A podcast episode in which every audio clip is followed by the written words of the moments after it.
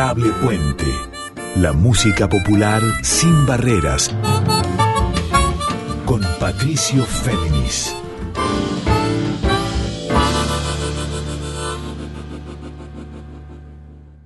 Muy buenas noches para todos, para todas y para todos. ¿Cómo están? Aquí nuevamente con ustedes Patricio Féminis en Adorable Puente. Esta es la edición número 33 de este programa que va todos los miércoles de 0.30 a 1.30 y al día siguiente que queda en formato a la carta, o sea, on demand, tanto en Spotify como en la propia web de Radio Nacional. Un programa que une Adorable Puente une justamente lazos sin barreras entre la música popular argentina de red folclórica del pasado, que se reconfigura a medida que la miramos a la luz de un presente también desafiante, multicolor y de un futuro que es un enigma, obviamente, pero que depende de que construyamos culturas, sonidos y visiones argentinas en líneas abiertas. Y en este programa número 33 les quiero proponer un encuentro en músicas y en palabras con Melina Mogilevsky un apellido que le sonará porque ella es hija del multivientista Marcelo Mogilevsky, durante años reconocido en el dúo junto a César Lerner de músicas klezmer. Bueno, Melina Mogilevsky es compositora, es cantante, es pianista y guitarrista también, y es fundamentalmente una experimentadora de las canciones y de la voz como recurso, tanto instrumental como para decir con contenido, con poesías y con también con enigmas vocales y en mensajes. Y Melina Mogilevsky es la protagonista de hoy en Puente por dos razones. Primero porque está preparando su tercer disco, luego del 2012 que fue Árbola, un disco destacadísimo por la crítica y también por el público, y en 2016 presentó el disco Mudar, un disco que también profundizó estéticas en líneas abiertas entre la música de rey folclórica, el jazz, la vanguardia, Brasil, o cierto sector de la música brasileña emparentada quizás con lo que sería la línea de Hermeto Pascual o de Alberto Gismonti. Esa es una razón por la que convocamos a Melina esta noche y la otra es porque el 10 de septiembre pasado, el viernes, a las 20 horas, se presentó después de mucho tiempo, pasado el tiempo de la cuarentena en pandemia, pasado la reapertura, en un concierto de reencuentro con su público, acompañada por Nacho Amil, por Lautaro Matute, por Candelaria Samar, por Missy Andenachi y por Nati Spinner. Esto fue en Nempla, en Jorge Newbery 3907 en Chacarita. Vamos a hablar con Melina acerca de este reencuentro con su público en Nempla, en Chacarita, de lo que significó para ella y también de lo que significó cantar no solo los temas del disco Árbola y del disco Mudar, sino anticipar quizás algunos inéditos del futuro disco solista, aún sin nombre que está grabando cada viernes, Melina Mobileski. Entonces, para encontrarnos con la música de ella, vamos a ir a remontarnos al primer tema que abría el disco Árbola y que se llama Imantas, por Melina Mogilevsky.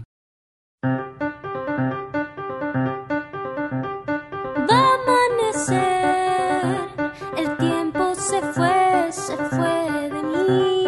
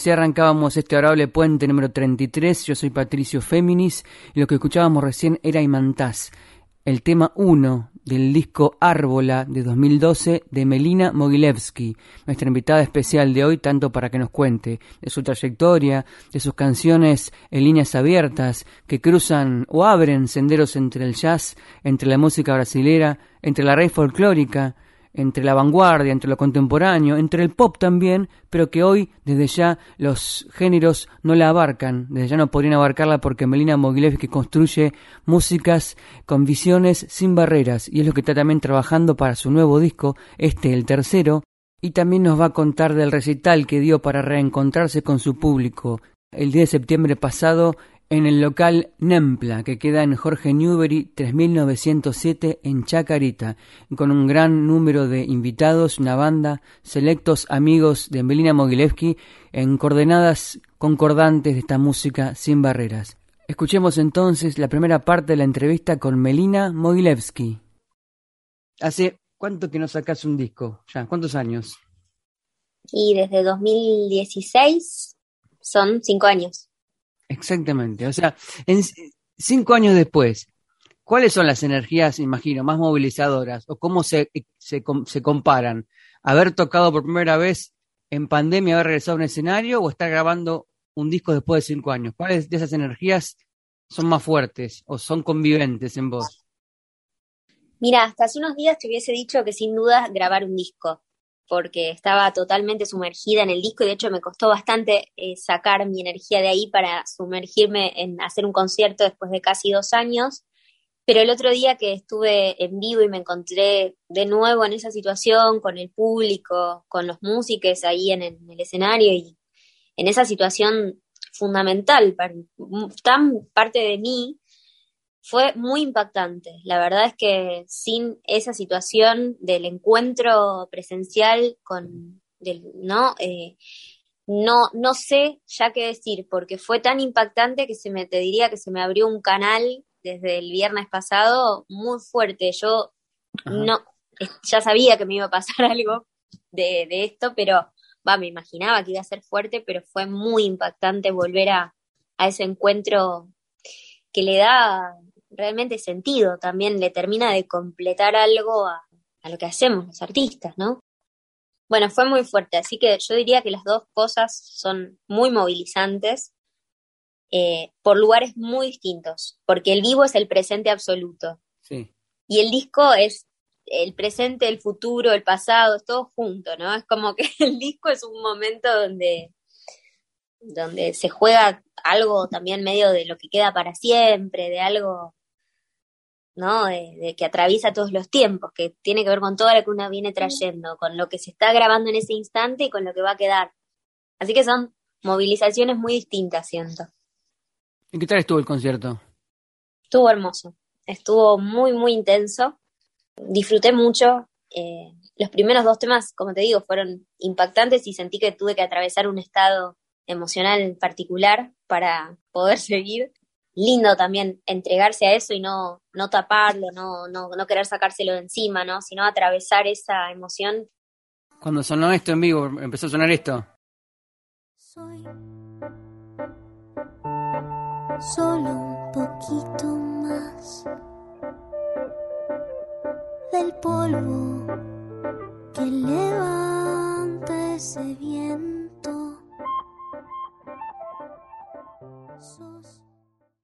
Exacto.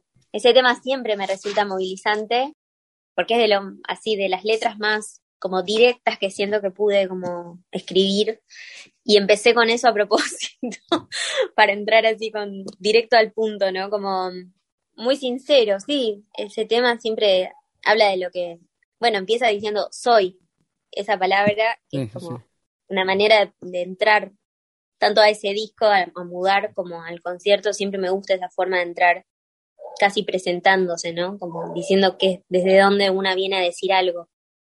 Seguimos aquí en Adorable Puente, escuchábamos recién a Melina Mogilevsky analizando el tema 1 del disco Mudar de 2016 y en el que escuchábamos un fragmento y que se llama Tierra, un tema de afirmación personal y también de afirmación sonora porque algunos dirán que es ecléctico, en un adjetivo un poco urgente, y otros que no tiene barreras o que trasciende géneros. Escuchemos completo entonces el tema Tierra, de ella, de Melina Mogilevsky.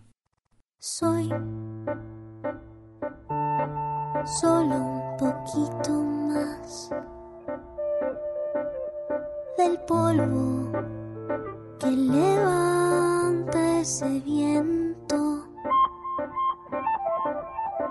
Sos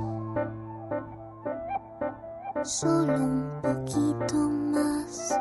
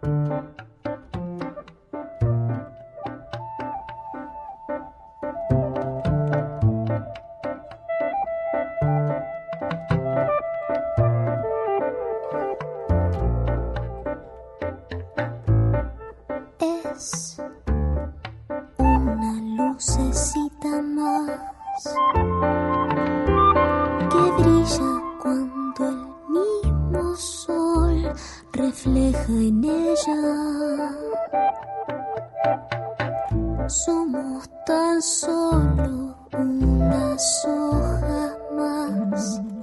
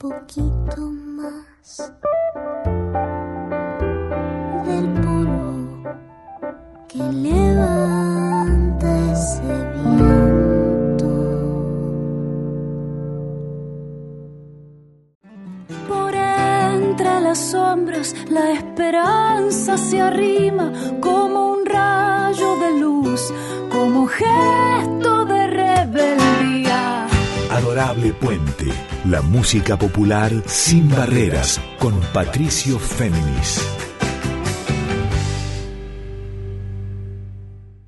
Muy bien, continuamos aquí en Adorable Puente, en esta edición número 33. Recién escuchábamos el tema Tierra de Melina Mogilevsky, tema que abre su disco Mudar de 2016, su segundo disco solista.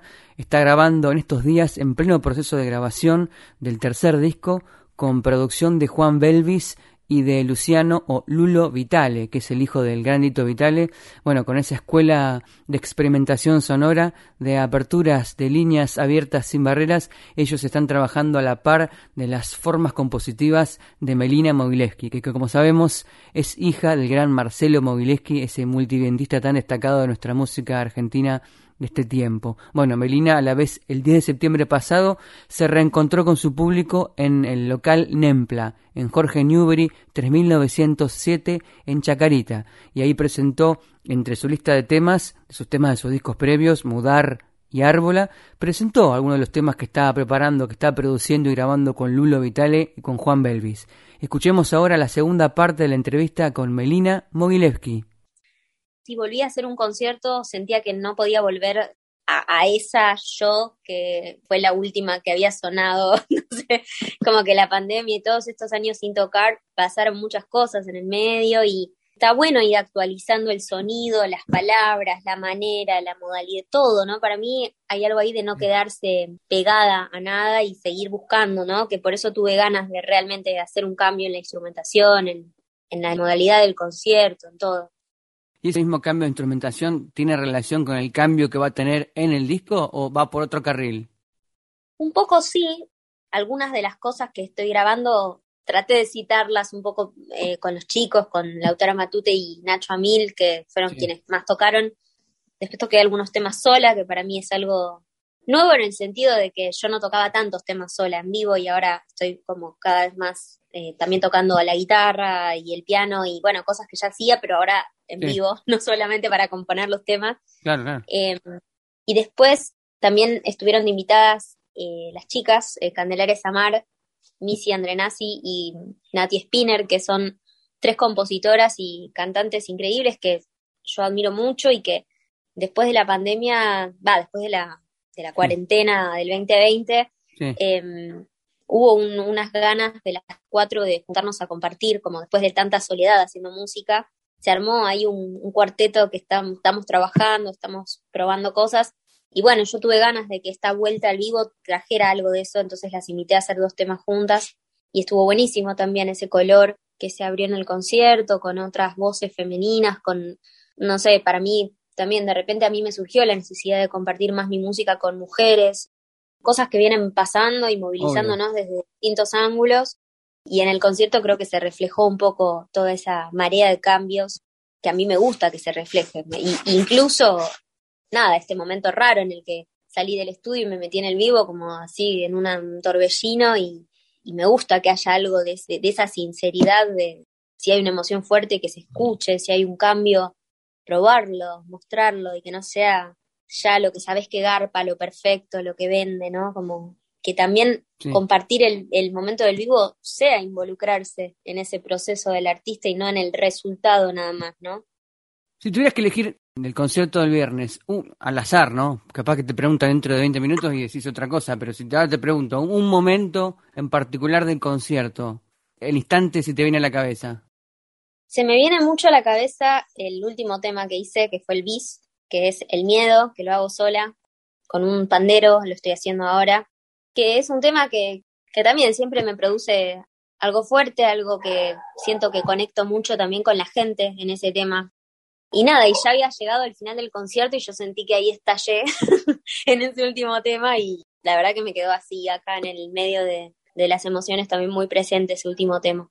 Y también estar sola ahí con la percu y cantando esa letra bien de frente también, como algo de, de que ahí no hay ningún tapujo, no hay nada es un tema que habla de enfrentarse a uno mismo y un montón de cosas que a mí me, me gusta también compartir esas, esas ideas que tengo y esas palabras y esa canción que también pasa por un montón de estados, no sé, es un momento que me quedó bien presente.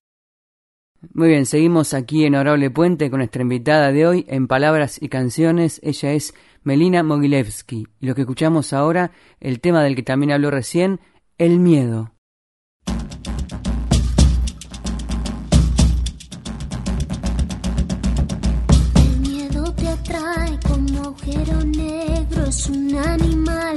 Acecha en silencio y desde un umbral te tiene despierto a ver si cruzas, te arrastra el deseo. Y todo el poder que teje en secreto como telaraña que resiste el viento. Pensas que se fue y te atrapa de nuevo. Si te distraes, siempre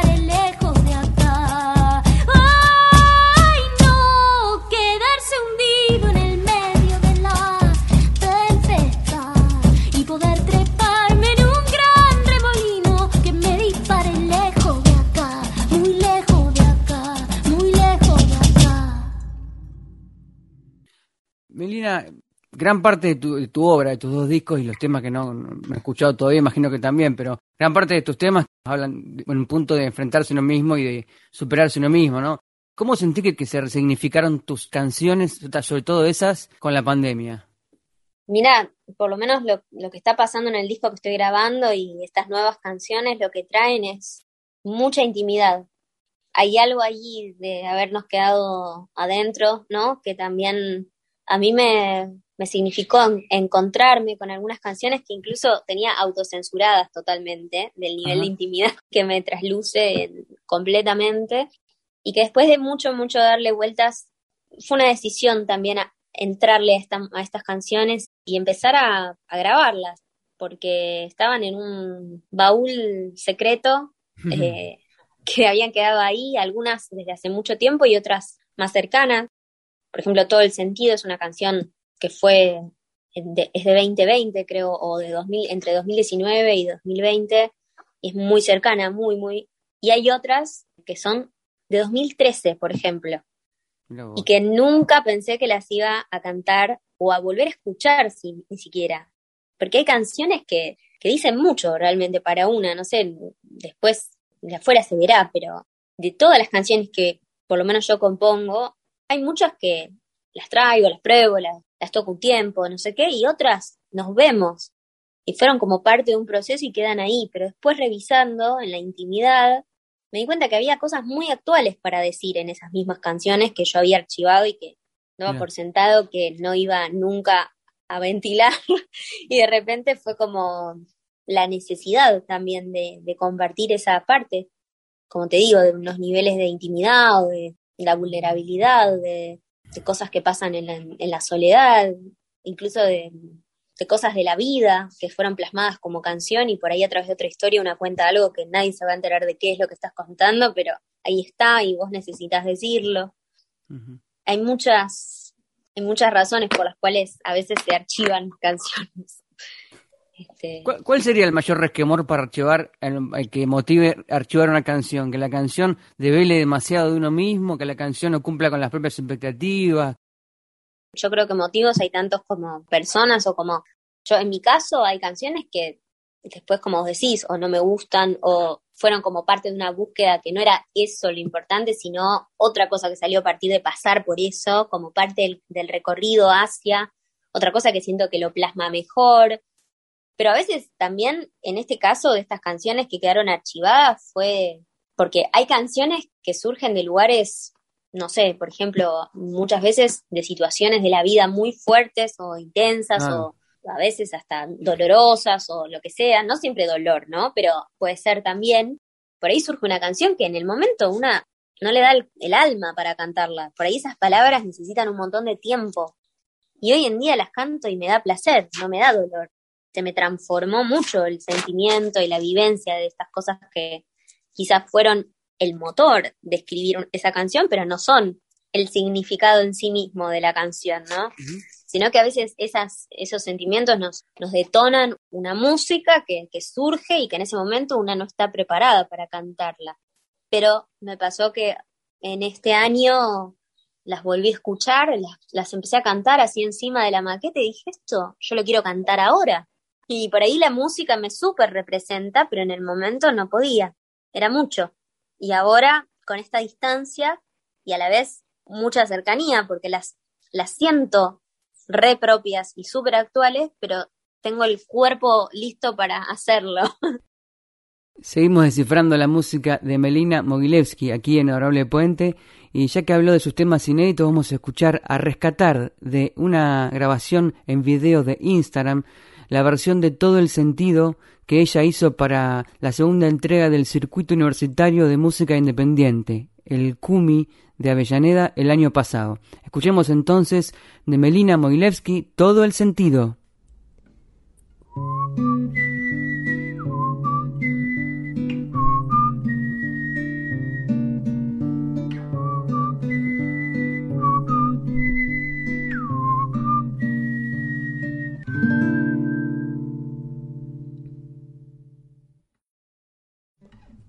Cantar y rebotar contra todas las paredes, sin nadie que ataje nada.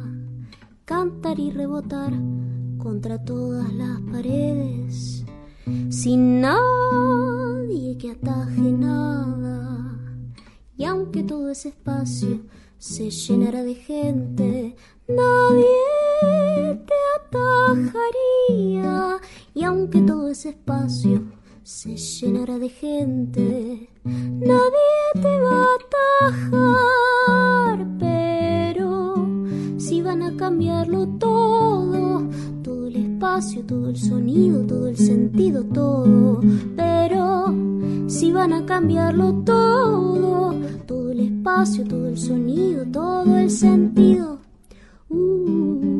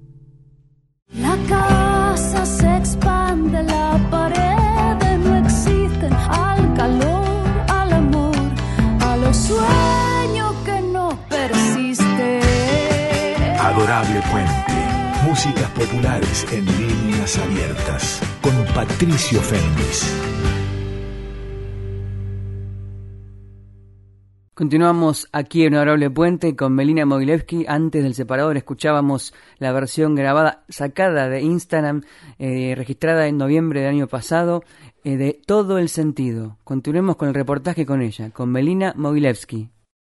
El disco nuevo es un mundo, es un disco muy, muy diferente a los otros dos, porque es muy muy de estudio. Es un disco que estamos produciendo con Juan Belvis y Luciano Vitale y que básicamente toda la investigación sonora que yo venía volcando únicamente sobre la voz en un sentido, ¿no? Más allá de la composición, pero esta cosa de buscar sonidos, técnicas extendidas, eh, usos poco frecuentes. Ahora la llevé como a toda la música. Estoy buscando, o sea, muchas veces nos estamos horas para encontrar un sonido, un sonido que represente es, eh, eh, no sé, el colchón armónico y buscamos con sintetizadores, con yo llevo bolsas con objetos que queremos grabar con, por capas, juguetitos, cositas, y es un, un, mundo, la verdad que es un disco muy distinto en la forma de buscar la música, buscar la sonoridad y la experiencia de grabarla también está siendo muy diferente pero en un punto lo ecléctico o lo indefinible que tenían los anteriores, si bien uno puede encontrar coordenadas del jazz, obviamente la música de, Brasil, de cierta música brasilera o de cierta, cierta idea de rey folclórica, pero ese universo, ese espíritu que tenían de búsqueda persiste, ese motor de búsqueda persiste en este disco. Creo que se sigue escuchando algo de mi mundito de canciones previo, pero que la sonoridad, las armonías se fueron bastante bastante lejos de, por ejemplo, ya, yo ya no escucho mucho de jazz ni en mi música nueva o de... Hay algo que está más sintetizado, las armonías tienden, tendió a simplificarse un poco algunas cosas y también las letras son así, son... Creo que tiene menos vericuetos esta música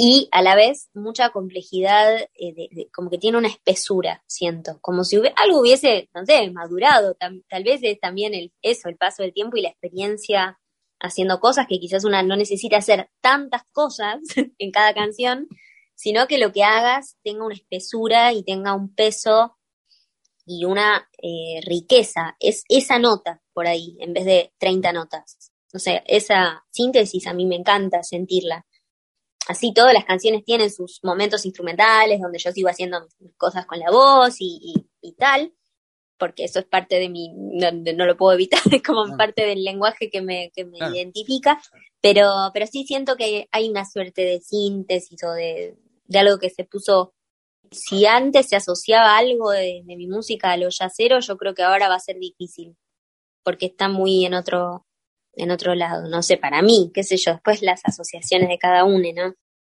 Y del jazz, en las palabras y en el análisis de Melina Mogilevsky y en las aperturas a otros géneros, nos vamos al tema que sigue de su segundo disco Mudar de 2016, que se llama Tanto.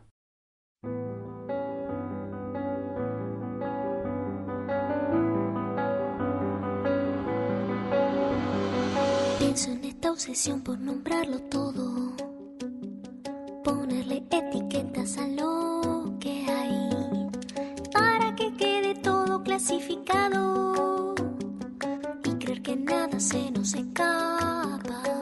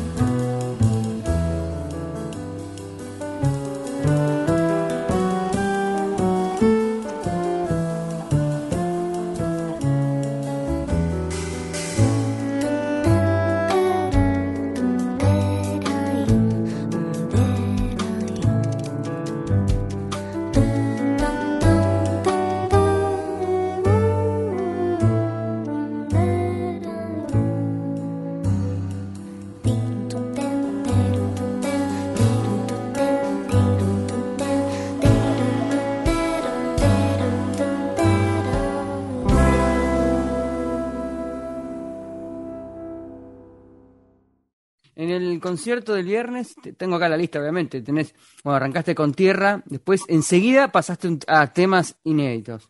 Hiciste, bueno, respirar, después todo el sentido que ya hablamos, y después, siguiendo la lista, te aparece el, el tema 10, es escondite. Entonces, ¿por, cuál, ¿por cuál podemos empezar a hablar sin develar demasiado? Bueno, escondite y respirar eh, son temas que estoy grabando ahora. Bueno, escondite, como ya su nombre lo, lo indica, es, es uno de los temas así para mí como más íntimos, si se quiere, y estuvo bueno porque lo tocamos con, con Nacho eh, Amil y con la autora Matute, que eh, se coparon en, buscar algunas, algunos elementos eh, que suenan en, en, en, el disco de lo que llegué a grabar hasta ahora. Les, les, compartí, hay muy, poca gente que escuchó algo de esto nuevo, eh, pero bueno, les, les compartí un poquito de la grabación de lo que tenemos hasta acá y, estuvo bueno que pudimos hacer, armar con algunos elementos algo que sonó bastante en el espíritu de lo que, de lo que va a sonar.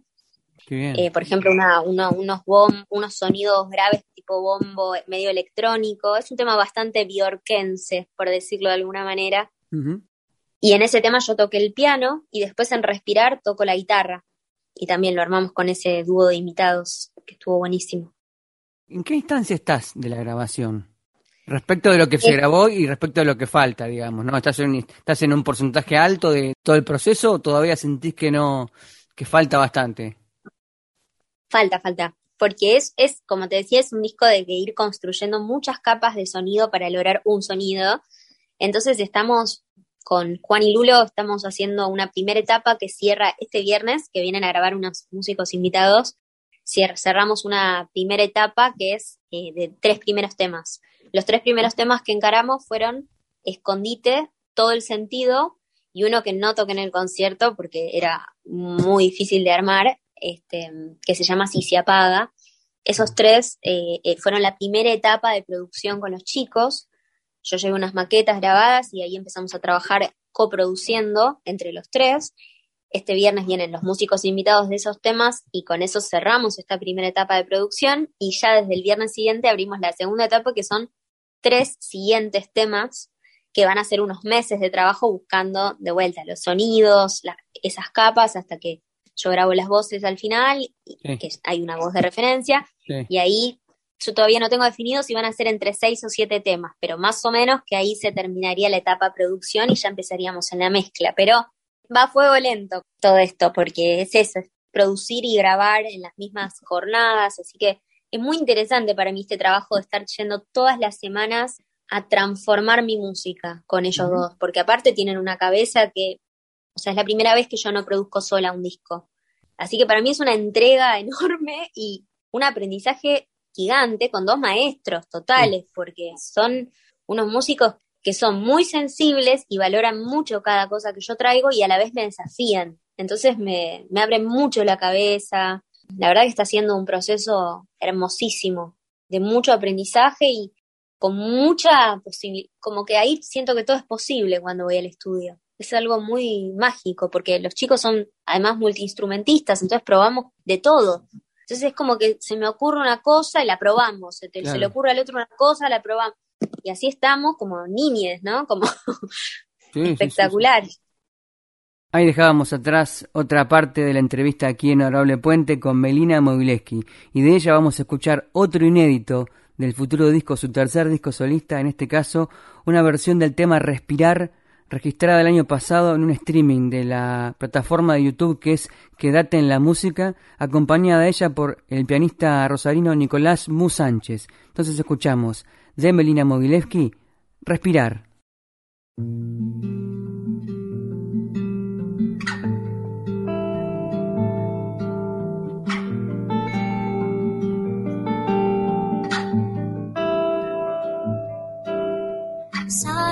vuelve, olvida todo.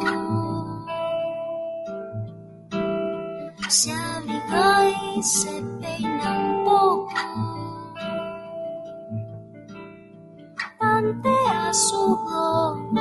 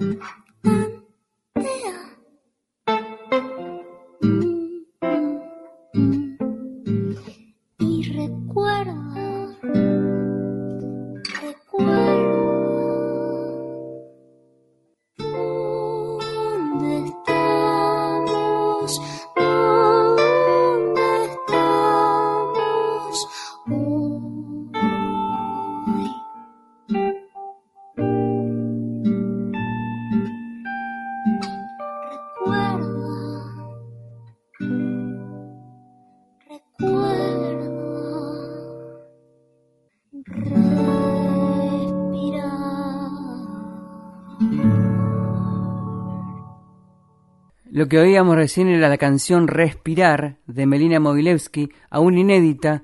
La estuvo trabajando en estos días para su futuro tercer disco solista con producción de Juan Belvis y de Lulo Luciano Vitale, hijo del gran Lito Vitale. Una canción, algunos dirán ecléctica, en un adjetivo un poco urgente, pero es una canción que toca distintas fibras, tanto de lo de Spinetta, tanto de lo del jazz, tanto de la raíz folclórica y tanto de sin definiciones. Vamos a la última parte de la entrevista con nuestra invitada de hoy en Adorable Puente, con Melina Mogilevsky.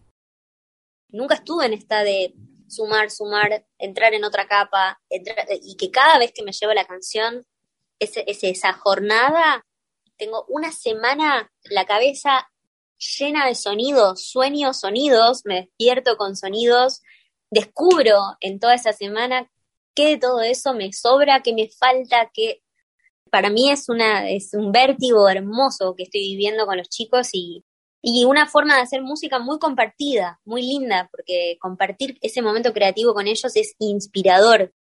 Y además en una sincronía muy loca, porque cuando alguien propone algo es como, yo siento que es justo lo que yo estaba también necesitando, como hubo mucha empatía de los tres trabajando y eso fue hermoso también, conocerme así, porque no es lo mismo juntarse a ensayar que juntarse a crear. Es como totalmente otra cosa. Y tener esta, esta empatía, esta necesidad medio de las mismas cosas, me, eso también me alucinó, como fuimos como, convirtiéndonos como en una persona de tres cabezas de golpe, ¿no? Como una, especie de monstruito de a tres. ¿Cómo va a terminar siendo la base? La base, si es que hay una base firme, va el tema de batería abajo, toda esa parte de apoyatura después para que los temas hagan lo suyo arriba. Y eso es lo que no hay acá.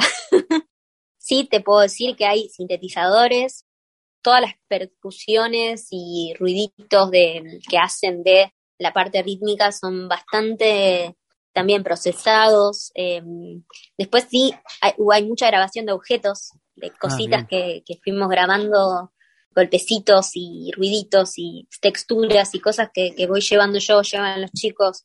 Hasta plantas grabamos, o sea, para que des una Hay de todo sonando ahí adentro, pero no hay un bajo, una batería, o sea, hay bajo, hay una batería, va a haber una batería, pero no es mucho parámetro que te pueda dar porque en cada tema hay un, mundo y sin embargo hay un sonido así de todo. ¿Te pusiste un tiempo límite para este proceso? Digo, estamos en septiembre. ¿Tenés como fechas límite o fechas incluso para poder completar el proceso? ¿O tenés, todo el, tenés un tiempo que, que fluye y cuando vos intuyas que va a estar, va a estar? ¿Cómo funcionan esos tiempos en tu cabeza también? Mira, por un lado, yo entré después de tanto tiempo de estar sin hacer nada, entré con mucha ansiedad de arrancar, pero con cero ansiedad de terminar. O sea, yo lo que quería era empezar porque sentía que ya estaba lista para sumergirme en este proceso en el que estoy. Sigo sintiendo eso, pero bueno, viendo el ritmo en el que estamos trabajando, que es bastante rápido, porque más o menos, no sé, en dos meses planteamos casi todo terminado de tres temas. Yo creo que para fin de año estaríamos llegando al final de la producción. Calculo que de la mezcla también más o menos ahí y que el disco va a salir el año que viene. O sea, en el verano iré viendo tema, el tema del arte y de la cuestión audiovisual, que tengo ganas de darle bola, pero yo creo que la música va a estar cerrándose eh, seguramente para fin de año. Bien, terminamos aquí el reportaje con Melina Mogilevsky en este especial en Adorable Puente número 33. Hemos pasado por los adelantos de sus canciones, de su futuro tercer disco. Hablamos también del concierto que dio el 10 de septiembre ahí en Empla, en el barrio de Chacarita. Y vamos a irnos despidiendo. Les dejo un saludo muy especial a los técnicos de nuestra querida Radio Nacional Folclórica, FM 98.7.